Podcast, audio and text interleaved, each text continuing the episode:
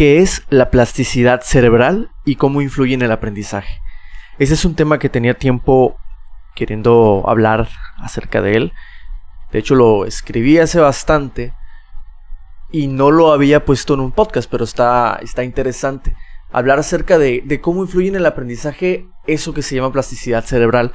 Y vamos a ver primero qué, qué es de alguna manera sencilla. Me voy a apoyar con un artículo que escribí sobre esto. Y lo tengo como plasticidad cerebral es la capacidad del sistema nervioso para cambiar de estructura y funcionamiento como reacción a la diversidad del entorno.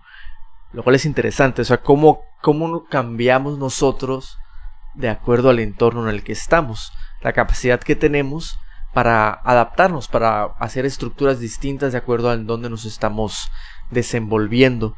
Y podemos ver aquí el sistema nervioso, podemos imaginarlo como una red, una red en todo nuestro cuerpo, bueno, dentro y, fuera, digamos, de lo que es el cerebro. Eh, esta reacciona con todo lo que sucede, lleva la información de todos los cambios, las sensaciones y todo lo que sucede, ¿no? y se da una respuesta naturalmente. Entonces siempre estamos reaccionando a los cambios y nos vamos modificando constantemente. Y ahora bien, por ejemplo, al aprender, ¿qué es lo que pasa? Vamos a imaginar nuevamente, por ejemplo, que al llegar la información novedosa a nosotros, esta entra por nuestros sentidos, nuestro cerebro la va relacionando mediante la comunicación de las neuronas, las cuales son las que forman la pequeña red de la que hablamos anteriormente. Ahora bien, al comunicarse se crea una especie de caminos. Vamos a verlo de esta forma. Por ejemplo, si nos dan una dirección a la cual hemos ya hemos ido, vamos por ese camino, lo vemos por primera vez, damos vuelta a la derecha, a la izquierda, hasta que llegamos a nuestro destino. Si pensamos que es una calle cubierta por la nieve, podemos ver las pequeñas huellas que vamos dejando. Al volver a recorrer ese camino, pisamos las mismas huellas, y cada vez son más visibles. De manera que con la práctica reconocemos de inmediato estas huellas, incluso en algún momento lo realizamos de manera automática. De hecho, esto pasa cuando estás manejando en un carro, por ejemplo, ya te olvidaste cómo funciona, pero lo haces de manera automática. Y se refuerza, por lo tanto. Tenemos en nuestra memoria pues muchísimas cosas que a medida que las seguimos haciendo se van reforzando. Una neurona le comenta a la otra, que después de cierta huella va a la siguiente y la siguiente, y así sucesivamente, hasta llegar pues, al lugar que tenemos que llegar. Esta especie de comunicación, este chisme neurológico es la sinapsis y es muchas veces como con las personas, comenzamos a hablar con alguien, alguien nuevo, se rompe el hielo, al poco tiempo la comunicación es fluida y lo mismo sucede con la sinapsis. Al mejorar la comunicación y la fluidez, pues nuestra habilidad también aumenta. Somos más ágiles, más rápidos, mejores. Y muy bien, bueno, sin duda con la práctica es con lo que mejoramos, con lo que vamos reforzando.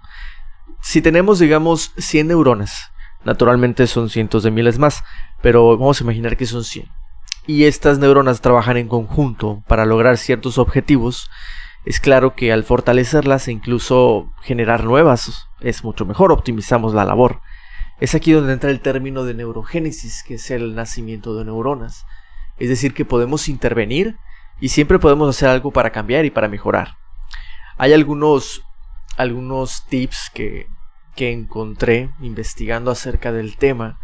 Hay algunos muy sencillos, por ejemplo, hablan del ejercicio físico que nos ayuda obviamente a mantenernos en forma, pero como se dice, mente sana y cuerpo sano. También el evitar el estrés. De hecho, hay un doctor, el doctor Kwok Fai So, lo investigué, es de la Universidad de Hong Kong. Eh, habla acerca del estrés y la depresión que tienen un impacto en el deterioro del hipocampo y es una zona de gran importancia para la memoria y el nacimiento de neuronas. Es decir, que si estamos muy estresados, pues naturalmente vamos a ser menos efectivos. Y como sabemos, el ejercicio físico también ayuda a que no estemos tan estresados, nos, nos relaja básicamente.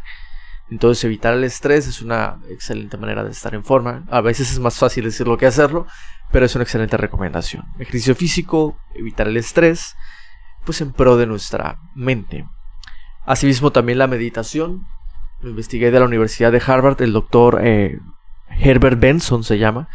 Habla acerca de la respuesta de relajación que esta combate eficientemente los efectos del estrés, la depresión y la ansiedad que es similar a lo que dice el doctor Kwok Fai So acerca de lo mismo, el estrés y la depresión, por ejemplo.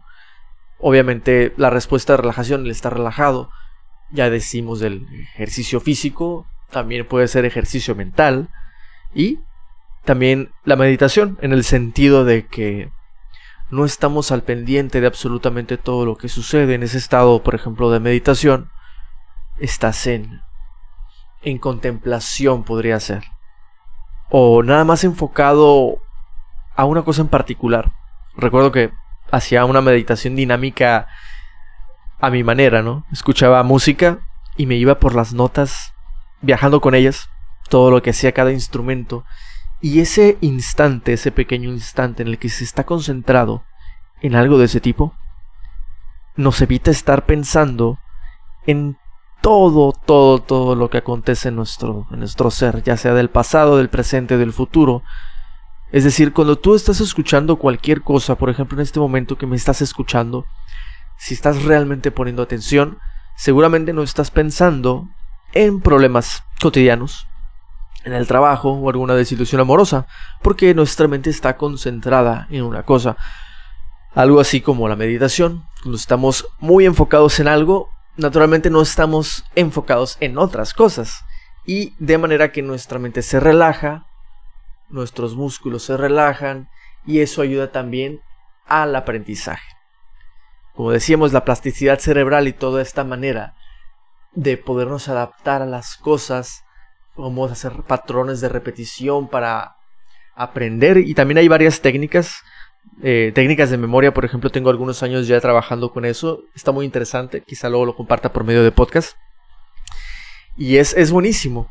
Entonces combinando todo esto de tratar de estar relajados, evitar el estrés, el ejercicio físico, la meditación, para crear nuevos caminos mentales a la hora del aprendizaje de cualquier cosa, quizá con algunas técnicas que nos ayuden a, memorizar mejor, a comprender mejor, pues nuestro aprendizaje sería mucho más fructífero.